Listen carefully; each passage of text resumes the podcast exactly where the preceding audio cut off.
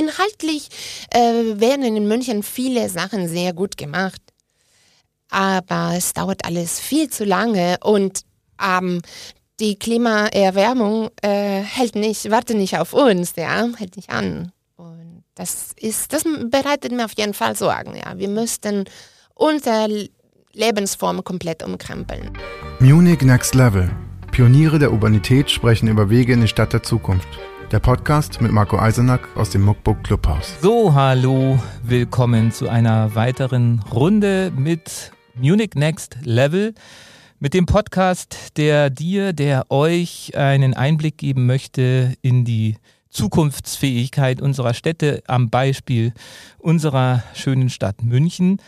Und wir haben uns wie immer einen Gast geholt, mit dem wir ein schönes, inspirierendes Gespräch über die gute Stadt führen wollen, über die bessere Stadt, über die zukunftsfähigere Stadt.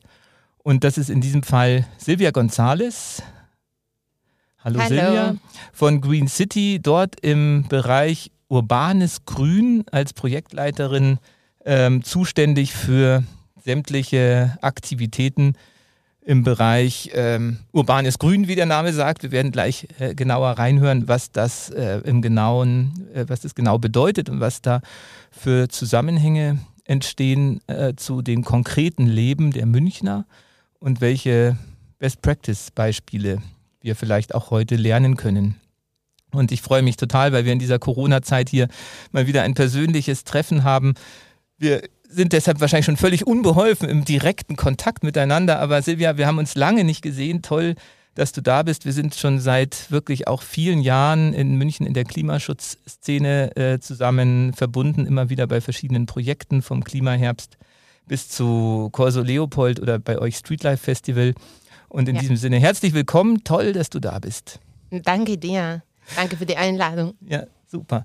Wir haben äh, mit dir vielleicht auch vielleicht einen interessanten Einstieg, weil ihr euch mit Green City sowieso schon immer darum gekümmert habt, wie die Stadt in Zukunft aussehen soll. Ich, wenn ich richtig äh, informiert bin, geht ja auch immer dieses Thema oder diese schöne Anekdote herum, dass Green City ja ursprünglich hieß München 2000 autofrei.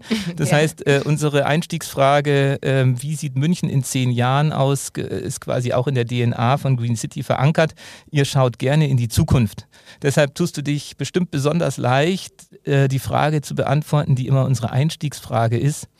Wenn du dich in zehn Jahren hier wieder in der Münchner Innenstadt befindest und dann zurückblickst auf die zehn Jahre, die äh, hinter dir liegen, was glaubst du, was du bis dahin erlebt haben wirst, was du geschafft und was du vielleicht nicht geschafft hast? In was für einer Stadt werden wir dann leben? Ja, ähm, um diese Frage zu beantworten, zu, be zu beantworten, habe ich überlegt, was haben wir in den letzten zehn Jahren geschafft? Und ich kann mich an einem Gespräch mit dir, Marco, erinnern. Vor zehn Jahren hast du mich interviewt zum Thema Urban Gardening. Und da hatten wir erst äh, damit das ist schon angefangen. Zehn Jahre her. Sogar, ich würde sagen zwölf. und du hast damals gesagt, ähm, das könnte vielleicht ähm, zu viel Lärm um nichts sein. Weil unsere ersten Aktionen natürlich sehr naiv waren und jetzt nicht unbedingt ähm, auf die Langfristigkeit der Pflanzungen ausgelegt waren, sondern auf die Öffentlichkeitsarbeit, auf eine Aufmerksamkeit. Und ähm, in diesen letzten zehn Jahren haben wir äh, zehn Gemeinschaftsgärten gegründet, zehn Schulgärten, äh, 50 ähm, Grünpatenflächen ermöglicht. Da ähm, erklären wir dann äh, später, was das genau ist. Ja. Ähm, 200 Beratungsgespräche zum Thema Ge ähm, Gebäudebegrünung gegeben und, und, und. Und ähm, ich möchte denken, dass in zehn Jahren äh, nicht nur das, sondern viel mehr entsprechend dann äh, wir geschafft haben werden. Und, und wie, wenn du die Stadt mal beschreiben würdest, die, wie, wie die dann aussieht, was, was denkst du, wie, in was für einer Stadt wir uns dann bewegen?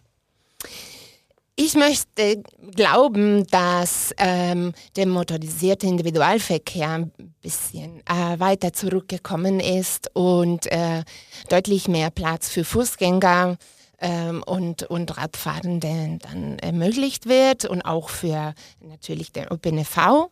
Ähm, jetzt in der Corona-Krise hat sich gezeigt, äh, wie wichtig dieser Raum äh, der öffentliche Raum für Fußgänger ist und wie wichtig der Abstand zueinander, den Platz draußen ist. Und es wurden auch viele temporäre Maßnahmen erprobt. Und die wurden auf einmal selbstverständlich. Äh, Sachen, für die Green City auch zehn Jahre gekämpft hat, zum Beispiel die Schanigärten, ne, diese Freischankflächen von den Gastronomen. Äh, wir haben auch in den letzten zehn Jahren äh, jeden Sommer so eine Aktion gemacht. Der Parking dafür, Day. Der Parking Day, Stimmt. du kannst dich erinnern. Mhm. Und das ist jetzt selbstverständlich. Und ich möchte glauben, dass in zehn Jahren auch weitere Sachen selbstverständlich sind, die jetzt vielleicht ein bisschen Zähnekirschen ähm, ja, hervorrufen. Und, ja. ja, also durchaus ein positiver Blick, kann man sagen. Ja, ich möchte Optimist bleiben, mhm.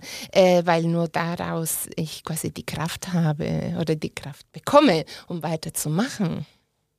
Ja, und da sind wir eigentlich auch bei so einer wirklich persönlichen äh, Frage, weil wir uns ja auch schon so lange kennen und vielleicht auch nochmal erzählst, wir haben ja, äh, man hört ja durchaus durch deinen netten Akzent, dass du jetzt keine Münchnerin bist. Mhm. Ähm, wie, wie, was hat dich nach München verschlagen und, und warum bist du denn bei Green City äh, äh aufge, angedockt? Ja, ähm, ich habe Umweltwissenschaften in Madrid studiert und ganz klassisch äh, Student ähm, habe ich mich für einen Erasmus-Austausch äh, beworben äh, an verschiedenen Unis in Europa und ich habe unterschiedliche angekreuzt und ich habe zufälligerweise München bekommen. Also so unpoetisch war das.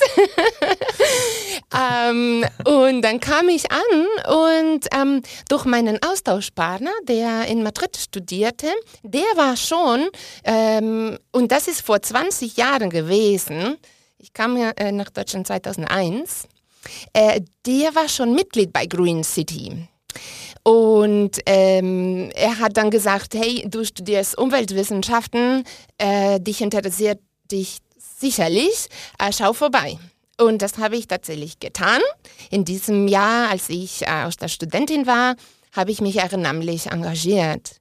Und äh, gut, und danach ähm, ergab sich ein Minijob, dann ergab sich eine halbe Stelle und bis heute. Genau, und ich leite den Bereich Urbanes Grün äh, und bin eine der alten Hasen bei Green City. Das habe ich äh, fast am ersten Tag gespürt. Das ist, das ist genau das ist, was ich werden möchte. Das ist genau mein Platz. Dann bin ich einfach geblieben. Was macht denn dieser Verein für dich aus? Es gibt ja unzählige Umweltvereine und äh, nationale, regionale. Was denkst du, ist so dieser besondere Spirit bei Green City? Für mich ähm, war das auf jeden Fall dieses Gefühl, ähm, ich mache hier mit und ich sehe gleich äh, eine kleine Wirkung. Und ähm, dadurch, dass wir eben nur für unsere Stadt uns einsetzen, dann kann man gleich ähm, eben diese Veränderungen, wenn auch kleine, aber schon an jeder Ecke sehen das hat mich damals sehr begeistert für eine ganz konkrete Sache, die man spüren kann. Also immer projektbezogen auch, ja? Ja, genau. Mhm. Ähm, das kann ich mir vorstellen, dass für andere Bürgerinnen auch der Fall ist, die, die vielleicht was für Klimaschutz machen wollen und man weiß nicht, Klimaschutz, äh, ne, der, die, Klima, ähm, die Klimaerwärmung ist sowas, wo setze ich an? Ne? Das ist natürlich eine internationale äh, Angelegenheit, aber trotzdem kann man äh, sehr viel auf lokaler Ebene erreichen. Ja, und in der Zeit hat sich ja der Verein auch gewaltig entwickelt. Oder kommt mir das nur als Außenstehender so vor? ja, ja, äh, der Verein äh, ist gewachsen. Wir sind ähm, ungefähr 25 Angestellten was auch für Lokalvereine was, schon ziemlich viel ist. Was aber trotzdem wenig ist im Vergleich zu dem, was man wie oft man Projekte von euch in der Zeitung liest, in der Öffentlichkeit sieht. Also wirklich 25 Festangestellte ist genau. die alle genau. Vollzeit dann überhaupt? Ähm, ähm, nicht alle, Eben, aber ja noch mal, ähm, noch mal weniger so im Grunde. Ja, ja, genau. Und ähm, auch die Anzahl der Mitglieder ist insgesamt gewachsen in diesen 30 Jahren Bestehen von Green City. Ähm, Ja, und ähm, inzwischen sind wir ähm, schon zu einem Partner geworden, der nicht mehr von dieser Stadt wegzudenken ist. Und da freue ich mich sehr. Ja. Und man muss vielleicht auch, die Sendung kann man ganz gut nutzen, um auch so ein bisschen Klarheit in diese ähm, Unterscheidungen zu geben, weil man überall Green City liest und man kann Strom oder Investments bei Green City machen, man kann äh, Events bei Green City organisieren lassen. Vielleicht erklärst du auch nochmal, wie jetzt dieses Konglomerat von Green City Subfirmen äh, ja, aussieht. Sehr gerne. Also der, der Verein, wo ich, äh, für den ich arbeite, den gibt es eben äh, seit 30 Jahren. Und schon damals ähm, hat man sich für das Thema äh, Solarenergie äh, eingesetzt und erste sogenannte Bürgersolaranlagen äh, an Land gezogen. Äh, der Verein ist aber ähm, gemeinnützig und ähm, durch diese Wachstum der Solarenergie ähm, dann ähm, mussten wir das Geschäft ausgliedern, um nicht die Gemeinnützigkeit zu verlieren. Mhm. Und daraus ist praktisch die Green City AG entstanden. Äh, das heißt, wenn wenn jemand äh, Green City Strom beziehen möchte, äh, das kann man hier in den Münchner Haushalte machen. Dann ist man Kunde von der Green City AG. Und wenn man mit den orangenen Elektroroller die Emmy-Roller, die ihr ähm, an den, äh, im Sommer in, in der Stadt verteilt seht, äh, die auch mit Ökostrom von Green City betrieben sind, da seid ihr auch Kunde von Green City AG, nicht vom Verein. Der Verein macht hauptsächlich die politische Arbeit, die Vernetzungsarbeit, ähm, die, die Bildungsarbeit, die Arbeit quasi in den Quartieren, bei den Bürgern und eben bei den Entscheidungsträgern. Und im Verein kann man sich ehrenamtlich engagieren und man kann auch Mitglied werden und auch spenden, wie ein klassischer äh, gemeinnütziger Verein. Und dann gibt es ja noch sowas wie das Streetlife Festival, das, äh, da hilft der Verein mit, ist aber nicht der Veranstalter. Doch, doch. Ich dachte, das ist die Green City Projekt. Nein, der ah. Verein ah. ist der Veranstalter. Okay. Und ähm, wir beauftragen quasi eine Tochtergesellschaft äh, weiter auf, weil im Verein wir keine äh, Veranstaltungskauf äh, Männer und Frauen haben. Und ansonsten ist die Green City Projektgesellschaft aber auch äh, ein Teil der AG. Auch Teil alles, der AG. Alles, was ah. nicht der Verein ist, gehört äh, der Green City AG. Und okay. dann gibt es noch Untergesellschaften. Genau. Also äh, äh, eben, man sieht, es ist natürlich durch die wachsende Bedeutung des Themas auch äh, mit sich gewachsen. Und man sieht ja durch Fridays for Future die auch gesamtgesellschaftliche Bewegung. Ähm, konnte Green City davon auch profitieren? Wie hat sich denn eure Mitgliederzahl äh, in den 30 Jahren jetzt so entwickelt? Man müsste ja meinen, ihr habt euch, ihr müsstet euch exponentiell gesteigert haben in den letzten Jahren. Ja, müsste man meinen, aber leider ähm, spiegelt sich äh, quasi nicht wieder in den Mitgliedernzahlen den Zuspruch, den wir tatsächlich erleben. Also das merken wir auf jeden Fall, dass nicht nur ähm, mehr Bürgerinnen sich für unsere Themen und für unseren Verein interessieren, sondern auch äh, Münchner Unternehmen und die Politik und die Verwaltung sind auch offener. Ähm, das auf jeden Fall.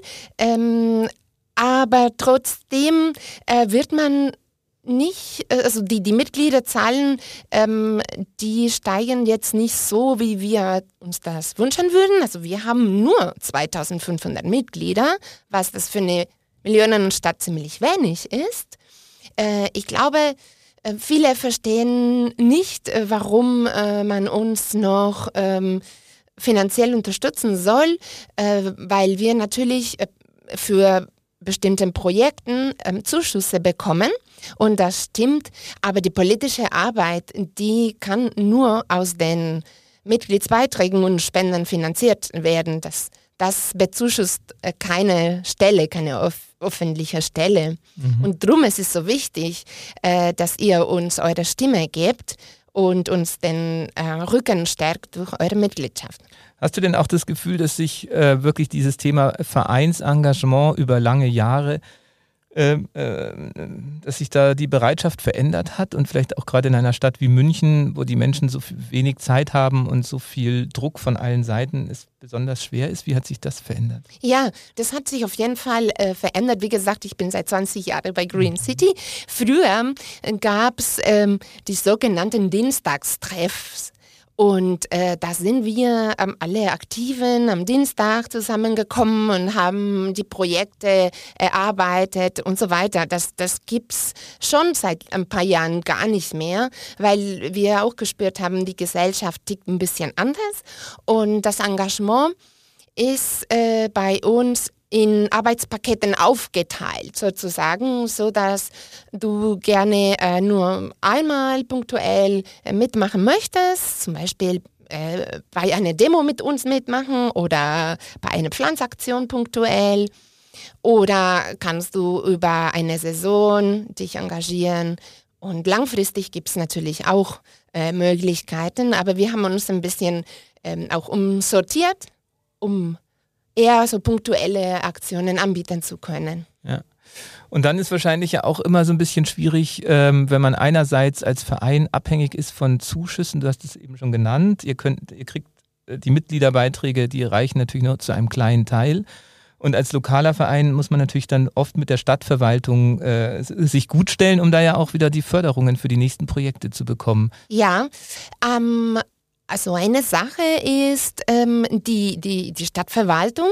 Die vergeben ja die Zuschüsse und ähm, das Umwelt- und Klimaschutzreferat, wie es ähm, seit diesem Jahr heißt, hat auch ähm, ihre Schwerpunkte und ähm, da können wir nur hoffen, dass unser Projektantrag so gut ist und so sinnvoll, dass die Fachstellen in der Verwaltung es genauso finden und uns äh, das bewilligen. Äh, natürlich gibt es einige Projekte, die durch den Stadtrat äh, durchkommen, aber da geben die Fachstellen auch ein entsprechendes Votum.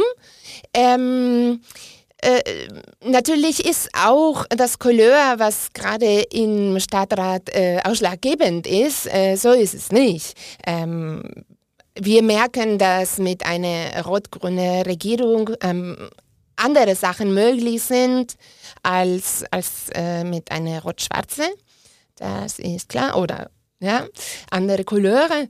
Aber ähm, ja, mm, wie gesagt, die politische Arbeit, das ist unsere äh, Grundaufgabe und ähm, da kann uns auch niemand äh, was äh, verbieten zu sagen, weil diese Freiheit haben wir auf jeden Fall. Nur müssen wir mit der fachlichen Arbeit so gut ähm, die Projekte durchführen, dass, ähm, dass man uns vertrauen kann dass wir die Projekte, die dann bezuschusst werden, die auch gut gemacht werden. Und als Beispiel, äh, um mal konkret in die Projekte zu gehen, sieht man ja auch, ähm, wie nah das auch wirklich in das politische Handeln der Stadtpolitik äh, reichen kann oder wie weit. Wenn wir jetzt gerade auf eurer Website, habe ich nochmal mich umgeschaut, dieses nette Projekt äh, Stadtquartier Lehel anschauen was sich, glaube ich, wunderbar eignet, um auch mal ähm, jetzt so Visionen von zukunftsfähigen Stadtvierteln zu besprechen. Da geht ihr ja wirklich ins konkrete äh, Aushandeln von Positionen mit der Bevölkerung, was eigentlich ja Aufgabe des Bezirksausschusses wäre. Vielleicht erzählst du mal kurz, was ihr da äh, genau macht. Das ja, gerne. Das Projekt heißt Quartierswende und da sind äh, auf jeden Fall auch äh, die Bezirksausschussmitglieder und auch ähm, Mitarbeiter der Verwaltung äh, auf jeden Fall beteiligt. Und ähm, wir, wir wollen Ideen sammeln hauptsächlich ähm, in, einer, in der ersten Phase äh, was bräuchten die Bürger konkret in ihrer Nachbarschaft? Äh, bräuchten sie Sitzgelegenheiten, Platz für Lastenräder, Platz für Kinder zum Spielen, brauchen die Schatten, brauchen die, ähm, was würden sie sich wünschen? Oder was womöglich Parkplätze für Autos. Ja. äh, ja, genau, das kann natürlich auch kommen. Ähm, unsere Vision ist es, durch dieses Projekt Piloten äh, im Sommer auszuprobieren aus diesen Ideen, die reinkommen, diese Piloten werden mit den Bürgerinnen und von den Bürgerinnen äh, gebaut und umgesetzt. Also kann wirklich wie so ein Shiny Garten sein oder ein Palmengarten oder eben eine temporäre äh, Bank, die man ganz äh, künstlerisch baut. Ähm, und dann äh, vor Ort ins Gespräch mit den anderen Nachbarinnen zu kommen und eben auch Gegenmeinungen einzuholen. Ähm, und durch dieses Ausprobieren von innovativen ähm, Elemente oder ja, äh, Interventionen erhoffen wir uns, dass, äh, dass, dass, dass wir vielleicht äh, was äh, im Kleinen verändern können, dass wir was voranbringen können. Ähm, und dann kann eventuell der Bezirksausschuss in einem späteren äh, Prozess so Einzelpiloten äh, nochmal äh, quasi beantragen, damit es dauerhaft wird. Oder wiederum die Stadtverwaltung. Weil wir haben, das haben wir tatsächlich bei Green City festgestellt, ähm, wenn man etwas versucht eben zu pilotieren, dann äh, und, und, und dieses Pilot äh, gut funktioniert hat, dann hat man mehr Argumente, bessere Argumente und man kann sich das auch vorstellen. Mhm. Es ist mehr als nur an einem Tisch zu sitzen, sondern man erlebt es gleich in der Nachbarschaft und dann kriegt man dieses Gefühl, okay, mh, mm, wie schaut es aus mit vier äh, Parkplätze weniger und dann stattdessen was anderes. Dann kannst du vor Ort diskutieren und das ist, was wir erreichen wollen. Mhm. Weil wenn dann die, schönen, die schöne Nutzung da ist, dann ist es wahrscheinlich wirklich ähm, schwerer für die, die die Parkplätze erhalten wollten, das wieder zurückzufordern. Oder lieber, oder es ist einfacher, äh, darauf zu verzichten, um was anderes zu gewinnen, mhm. was in eine theoretische Vorstellung vielleicht nicht so positiv auswirkt, wie wenn man das erlebt.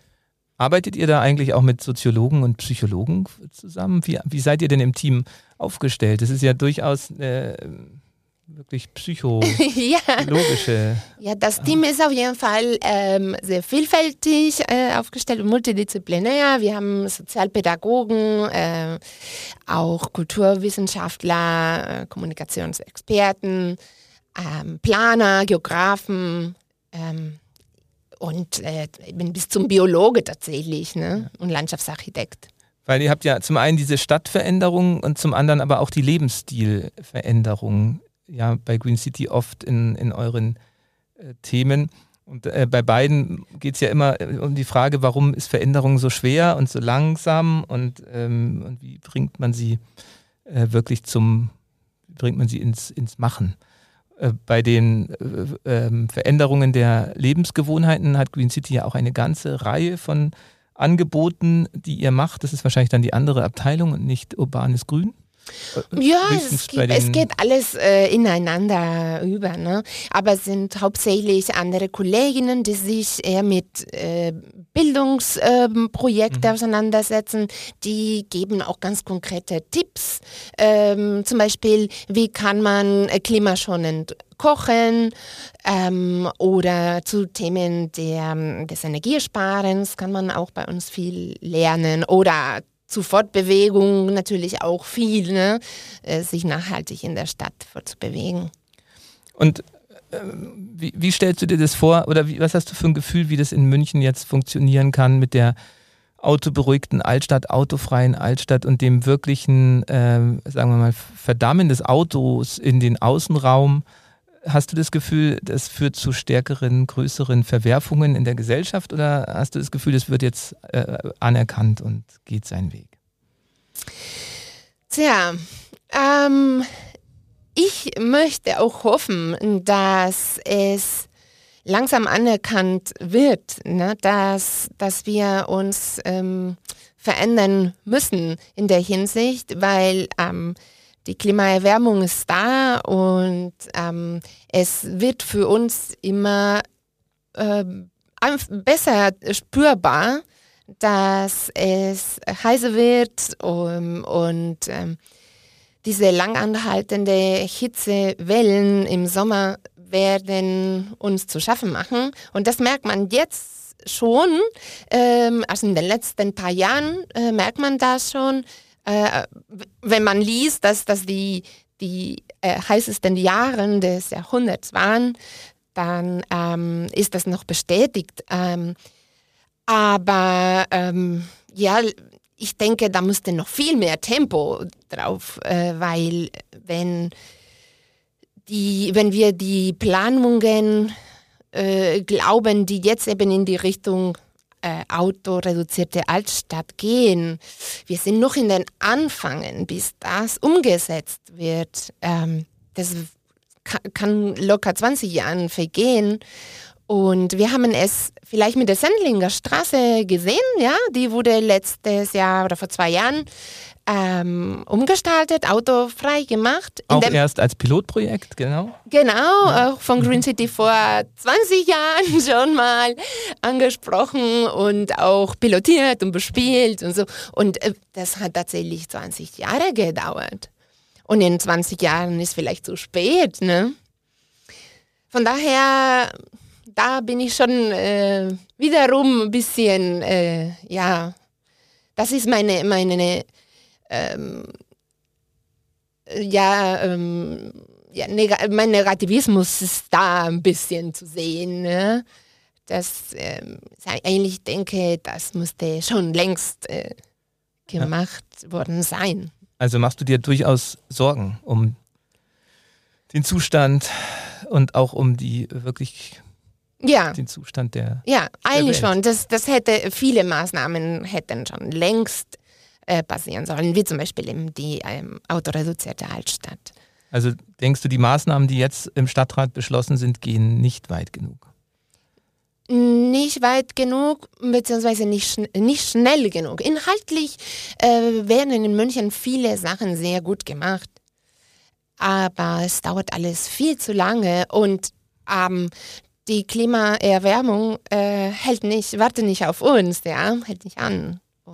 Das ist, das bereitet mir auf jeden Fall Sorgen, ja. Wir müssten unsere Lebensform komplett umkrempeln, ab sofort.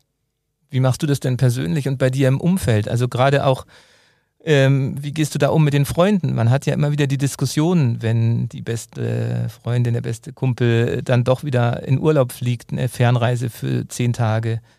Wie, was hast du da für einen Weg gefunden, darauf zu reagieren, damit umzugehen? Ja, es ist tatsächlich sehr schwierig, ne? sehr komplex und immer mit diesem ähm, Gefühl, äh, vielleicht etwas nicht äh, richtig zu machen. Ne?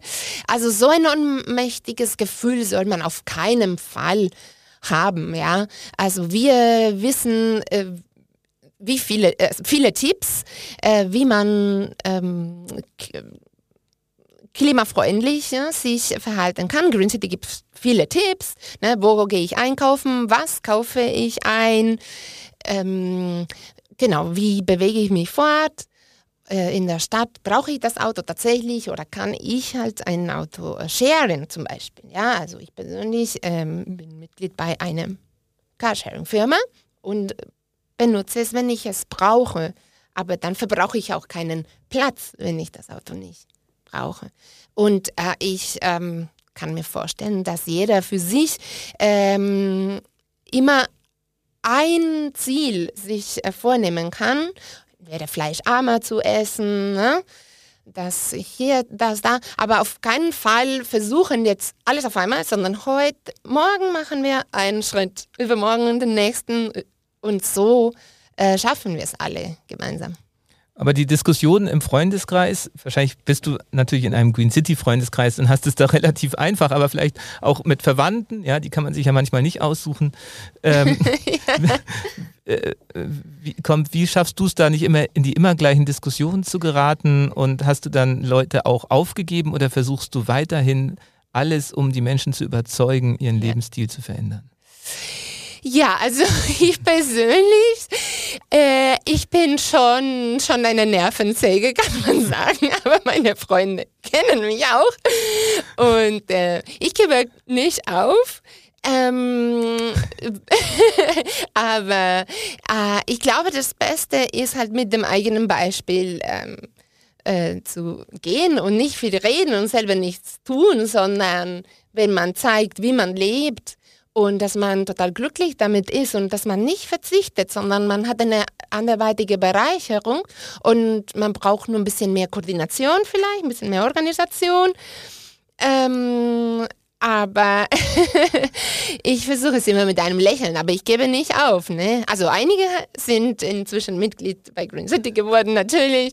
Und sie wissen, ich bin auch so. Es ist auch nicht nur mein Job, ähm, ist mein Lebens... Äh, äh, Einstellung und genau, dann wissen Sie, mit wem Sie auskommen. Sehr schön, weil ähm, es ist ja durchaus auch diese Resignation, die man, äh, die einen dann manchmal packen kann. Also ich hatte kürzlich wieder diesen ähm, von Brot für die Welt gibt es diesen netten Fußabdruckrechner. Da gibt es ja verschiedenste äh, Internetplattformen, die sowas anbieten. Dann habe ich den brav ausgefüllt, habe mich schon gefreut, dass ich jetzt irgendwie fleischlos lebe und dachte mir, super, kann ich wieder einen Haken machen. Reisen kann man ja auch nicht, auch super, keinen Flug. Äh, Autofahren braucht man auch nicht, weil ich irgendwie in München alles radel. Und dann kam trotzdem irgendwie ein Fußabdruck von 2,8 Erden oder so raus. Und dann habe ich gelesen, warum? Ja, weil München, äh, Deutschland generell schon mal mit 0,9 Erden äh, allein durch die Infrastruktur belastet ist. Äh, und, und deshalb fragte ich dich auch nach den psychologischen Tricks, die äh, eben du auch hast, um dieses Lachen, was wir gerade gehört haben, auch noch beizubehalten. Weil je mehr man sich täglich nur mit diesem Thema Klimaschutz und irgendwie Ohnmacht beschäftigt und auch oder auch ähm, Macht dieses der, der Gesamtkraft, die da entgegenwirkt, beschäftigt, desto frustrierender muss es ja eigentlich sein und desto auswegloser muss einem das doch erscheinen wenn man auch gerade bei diesen Umfragen mitmacht und sieht, man ist so weit entfernt vom Optimum. Mhm. Ja, man muss äh, sich jeden Tag vom Neuen motivieren, um äh, weiter zu kämpfen. Ne? Ja. Ja, okay. Also es gibt euch auf jeden Fall eher dann nochmal Anschub, auch wirklich jetzt ähm, den Stadtrat anzutreiben, noch mehr Aktionen auf den Weg zu bringen. Ja. Und die, bei den Aktionen seid ihr wie wir gerade schon gehört haben, ja wirklich nicht einfallslos. Wir haben, äh, glaube ich, irgendwie alle Veranstaltungsformate, die man sich vorstellen kann. Wir haben hier diese neue, äh, ganz konkrete Quartiersentwicklungsidee im Lehel, die auch äh, jetzt auch noch eben diesen Sommer kann da jeder Münchner, der das jetzt hört, konkret auch das miterleben. Und es gibt noch so ähm, Projekte, die auch bei dir liegen, die, glaube ich, gerade ganz besonders interessiert beobachtet werden. Das sind die ganzen Thema Fassadenbegrünung. Ich habe so das Gefühl, die Fassadenbegrünung ist so der neue Plastikmüll. Wann immer man irgendwie über Fassadenbegrünung spricht, ähm, dann ist das so wie eben lange Zeit beim Plastikmüll. Dann sagen alle, es sollten doch alle Häuser grün sein. Und warum macht man das nicht schon längst? Und ähm, das wäre doch, äh, ist doch wirklich auch einleuchtend. Und es ist ja auch wirklich einleuchtend. Man, wenn man aber mit Bauherren spricht, dann lernt man ja schnell die ganze Liste von Argumenten, die dagegen sprechen. Und deshalb möchte ich da nochmal kurz drauf eingehen, um auch äh, wirklich den Architekten, Bauherren und äh, Verantwortlichen, die diesen Podcast hören, so ein bisschen eine Idee zu geben, weil du als, äh, du warst ja Mitleiterin des Begrünungsbüros, als es initiiert wurde hast da ja durchaus Einblicke bekommen. Woran scheitert es denn, dass wir nicht viel mehr begrünte Fassaden in München haben? Ja, ich glaube, das A und O ist, dass man die Pflanze als architektonisches Element ähm, von Anfang an planen soll. Ähm, wenn man natürlich einem Architekten das äh, Entwerfen eines, eines Gebäudes beauftragt, und dann möchte man nachträglich eine, mit einer Pflanze diese Fassade ähm, bedecken. Dann äh, gibt es erstens ne, Probleme mit dem Architekten, äh, der seine, die, die, Auswirkung dieses Gebäudes dann äh, überlegt hatte. Ähm, also ich denke, das ist dann das, das Erste, das A und O. Ne? Da, und da gibt es ganz viele verschiedene Möglichkeiten dass die Pflanze gar nicht so wild ähm, wächst, sondern dahin, wo man sie haben möchte. Und, und wenn man das eben in so einem Anfangsstadium geplant hat, ist es auch nicht unbedingt viel teurer. Weil das Teure ist es immer das Nachrüsten. Das ist dann wie bei alles, ne? bei allen Sachen. Ähm, und wenn man schon ein Gerüst gebaut hat, dann äh, kostet gar nichts, die Rankhilfen zum Beispiel dran zu bauen, wenn es eine wäre. Also die, die Kosten sind tatsächlich äh, minimal, wenn man das gleich neu plant. Mhm. Die Kosten, die aber bleiben, sind auf jeden Fall die Pflegekosten das, und der Aufwand. Ne? Das muss man schon berücksichtigen, aber das ist so ungefähr wie wenn man einen Garten hat. Ja?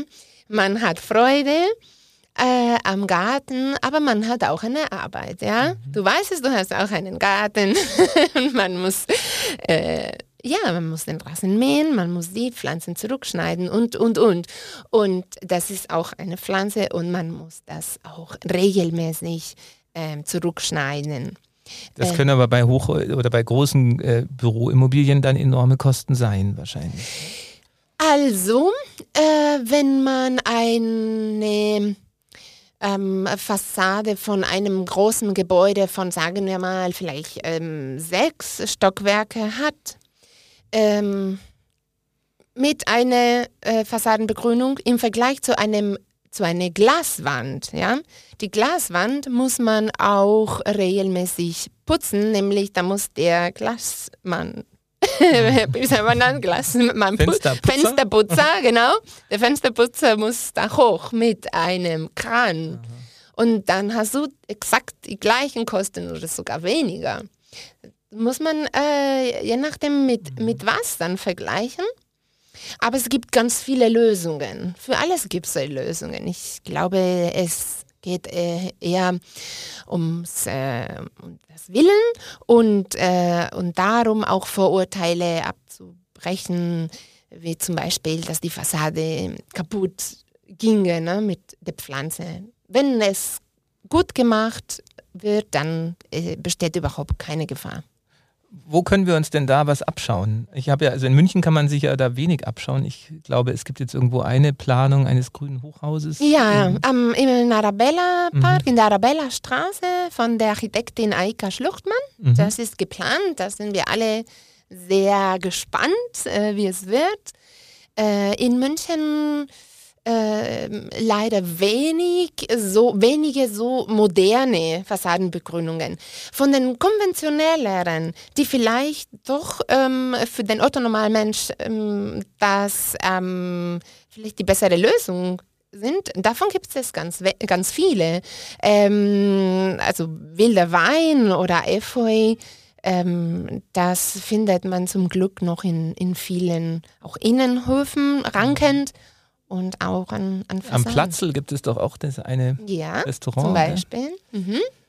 Gegenüber von der Schrannenhalle ähm, gibt es auch eine. Es gibt in München mhm. viele. Äh, bei uns unter Begründungsbüro könnt ihr schauen, da haben wir auch einige ähm, Beispiele aus München.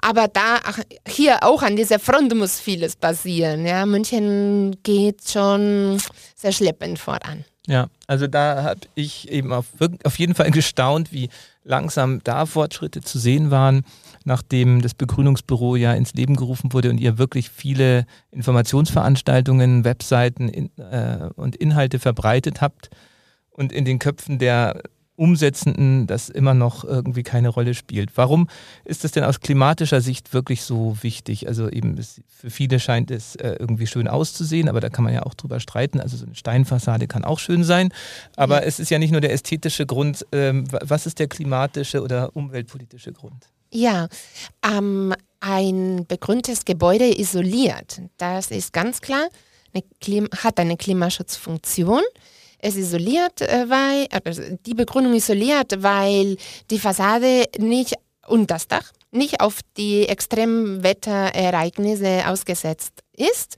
und nicht ähm, Temperaturunterschiede von, von minus äh, 20 Grad bis auf plus 80 Grad kann man auf einem äh, Kiesdach messen. Ähm, auf einer Pflanze wird es nie so extrem. Und deswegen schützt man dadurch sogar äh, äh, die Mauer und äh, die Fassade. Das hält, es hält es sogar, anstatt dass es äh, zerstört. Mhm. Und es hat eine Gebäudebegrünung hat eine klare Klimaanpassungswirkung. Ähm, die Klimaanpassung ist ähm, eine, eine, Feuchtigkeit und ein angenehmeres Klima zu schaffen, obwohl wir die Klimaerwärmung haben. Und äh, das, das schafft es eben ähm, dadurch, dass es ähm, eben die Pflanze halt diese Feuchtigkeit äh, die Evapotranspiration. Ne? Kann man das irgendwie messen? Wie, wie, viel Grad das ausmachen würde? Wenn wir jetzt in der Innenstadt alle Häuser begrünt hätten, würde das ein, zwei, drei. Äh, es gibt aktuell einige Studien von der TU München, von, von Professor Pauleit. Das kann man nachrecherchieren. Er hat ähm, eine, eine, Forschung in, Max in der Max-Vorstadt gemacht, in einem Quartier, nur in einem, äh, quasi in einem Häuserblock. Also es, ähm, ich kann jetzt nicht sagen, ähm, wie viel Grad exakt exakt sind. Aber man kann, man könnte sich vielleicht das vorstellen, äh, dadurch, dass äh, wenn man zum Beispiel in Außenbezirke ist, man es kühler fühlt, ja, äh, in Pasing zum Beispiel gibt es im Sommer 5 Grad weniger als in der Innenstadt. Warum? Mhm. Weil es eben viel mehr Grünflächen gibt, unter anderem. Und, äh, das ist schon eine deutliche Zahl, ja. Ja, mhm. das könnte man mhm. Sich dann quasi auch hochrechnen für ja. die Stadt. Ähm, Pflanzen, eben Urban Gardening war auch schon immer ein Thema, das dich, das sehr, dich, dich sehr begeistert hat. Und das ist auch was, wo ich mir von München ja viel mehr erwartet hätte, auch wenn du gesagt hast, was ihr jetzt alles geschafft habt. Aber es ist ja so naheliegend, dass man gerade auch mit regionalen Nahrungsmitteln äh, wirklich die ganzen vielen öffentlichen Grünflächen noch viel schneller, viel weiter jetzt für Urban Gardening Projekte öffnet was sind da deine Erwartungen und Forderungen eigentlich an die Stadt? Jetzt beim Thema Urban Farming würde ich es vielleicht eher nennen. Also es geht nicht nur, nicht nur um die Blumen, sondern durchaus auch um Gemüse, Obst und diese Dinge. Was sind da deine Forderungen mal jetzt ausgesprochen? Ja, also ganz klar soll in jedem Quartier einen Gemeinschaftsgarten geben. Also das ist eine ganz klare Forderung von Green City und auch von mir, ähm, weil ähm, das hat äh, auf allen Ebenen Vorteile. Was ist denn Quartier jetzt? Ja. Also nicht Stadtteil, sondern Quartier. Was ist denn ein Quartier? Genau. Ähm, vielleicht kann man sagen, so wie eine Schule sprengeln. Ne? Mhm. Also wo gehe ich ähm, einkaufen, wo bewege ich mich? Vielleicht so eine, äh, eine Entfernung, die ich zu Fuß äh, gehe, vielleicht einen Kilometer Radius oder so. Das ähm, werde oder mit dem Fahrrad erreichbar. Auf jeden Fall. Es, ähm, weil, weil das merke ich bei unseren bestehenden Gemeinschaftsgärten, ähm, wenn jemand mitmacht, der am anderen Ende der Stadt wohnt, ähm, die Person kommt irgendwann nicht mehr, weil das, diese Entfernung, das ist eine Barriere. Äh, also von daher muss es schon in maximal Fahrradweite sein. Mhm. Genau, und, und solche Projekte, die äh, erzeugen ja nicht nur Gemüse für den eigenen Bedarf, sondern das ist ein, das ist äh, ein Freizeitangebot. Äh, im, eben in der Nachbarschaft, in der Nähe, dann muss ich auch nicht wieder ein Auto nehmen oder wohin fahren, sondern habe ich meine Freizeit um die Ecke, lerne ich auch viele Leute kennen, äh, lerne ich viel über Gemüseanbau. In, mhm. ne? Also äh, das, das ist äh, auch für und die Kinder. auch für die Kinder ist es mhm. ganz, äh, ganz toll. Und für die Passanten, die auch einiges anschauen, wenn die Pflanzen markiert sind, dann lernt man auch einiges. Und auch für die Biodiversität, ne? wenn es, äh, weil in Gemeinschaftsgärten, auch wenn vielleicht Gemüse hauptsächlich angebaut wird, dann werden auch verschiedene Blumen an, äh, gepflanzt und ähm, dann sind auch hm, Biodiversität-Hotspots. Okay, und es gibt ja in jedem Stadtquartier genug äh, Parks, die nur aus so Straßenbegleitgrün bestehen oder so Grünflächen, wo nur so eine Wiese ist, die eigentlich keiner groß benutzt. Ähm, warum werden die nicht als äh, Gemeinschaftsgärten hergegeben? Ähm, gut, also pauschal kann man das nicht sagen. Äh, wir gucken, wenn ein Bürger so eine entsprechende Fläche findet, der kann sich bei uns gerne melden. Und wir prüfen das, also wir schauen uns das an erstmals und dann ähm, geben es weiter an die Stadtverwaltung. Natürlich gibt es einige Flächen, die man vielleicht denkt, die sind nicht genutzt, aber die sind vielleicht für Hunde vorgesehen. Das ist auch eine Nutzung. Und andere Flächen müssen auch frei bleiben für als Liegewiesen zum Beispiel. Ne? Mhm. Also tatsächlich gibt es, gibt es einen großen Nutzungsdruck für die wenigen Flächen, die wir haben. Ähm, aber es gibt auch dafür äh, Zwischenlösungen. Ähm, man kann auch auf versiegelten Flächen zum Beispiel mit Hochbeeten arbeiten oder auf Dächern mhm. und so Flächen zurückgewinnen. Mhm. Also schickt eure Ideen an die Silvia Gonzales ähm, bei Green City. Ich bin mir sicher, äh, wir haben alle sofort einige Flächen im Kopf, äh, gerade auch die Idee mit den Hochbeeten auf, auf ungenutzten Parkplatzflächen ähm, ist natürlich naheliegend.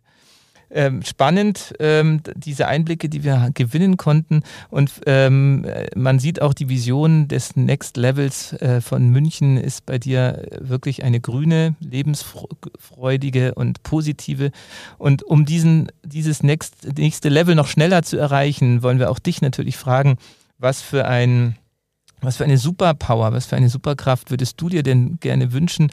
Was würde dich wirklich voranbringen, um deine Vision eines äh, besseren, schöneren Münchens umzusetzen? Ja, ich würde sagen, was mich am meisten voranbringen würde, wäre es wiederum, wenn die Stadtverwaltung schneller wäre und da würde ich mir gerne auch so eine Schnelligkeitsspritze wünschen, die ich an alle äh, Instanzen der Verwaltung äh, geben gut. würde, äh, um vielleicht ein bisschen äh, Bürokratie zu reduzieren. Ja. Und äh, wenn diese guten Ideen, die, die es da gibt, dass man die ja dann bald umsetzt. Doping für die Verwaltung. Und dann haben wir schon gesehen, du hast richtig viel Wissen ähm, dir in deinen Green City-Jahren und im Studium schon angeeignet.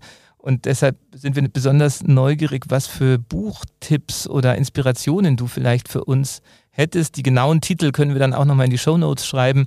Aber vielleicht ähm, so ein paar Schlagwörter schon mal. Was würdest du uns denn so an die Hand geben, damit wir weiter so glücklich bleiben, obwohl es äh, um den Planeten so besorgniserregend steht?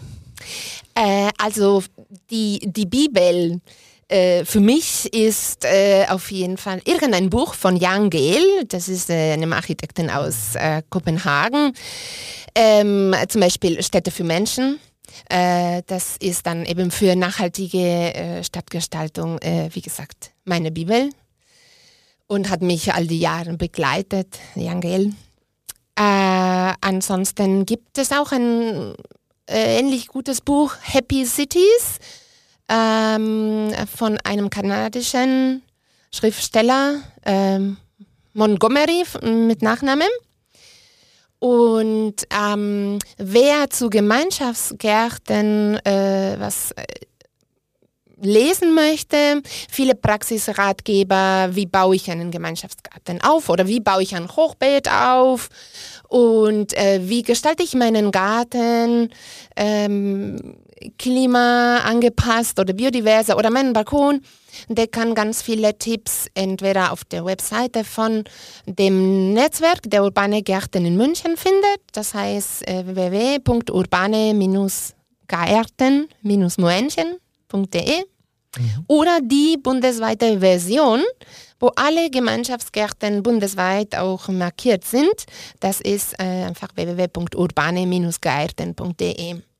Ganz viele, ja. äh, ganz viel Praxiswissen für Selbsttun. Und auch wirklich eine Map, glaube ich, mit allen Münchner urbanen Gärten. Genau, da könnt ihr wo man schauen. mitmachen kann. Genau. Toll. Also Silvia, es hat mich gefreut, dass äh, dein Besuch hier gezeigt hat, dass du dich auch von all den Klimasorgen nicht irgendwie deinen Himmel mit Wolken bedecken lässt und weiter strahlst für eine hoffentlich bessere äh, Welt, in der wir leben und versuchst diese Stadt mit äh, umzukrempeln. Und wir geben dir gerne weiterhin äh, eine Stimme mit unseren äh, Medien.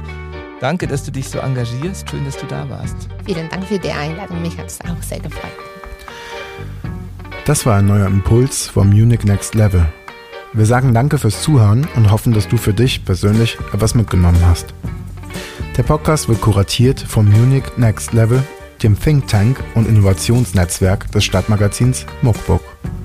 Wenn du mitwirken möchtest oder mehr über das Projekt erfahren willst, findest du alle Infos im Web unter muckbook.de.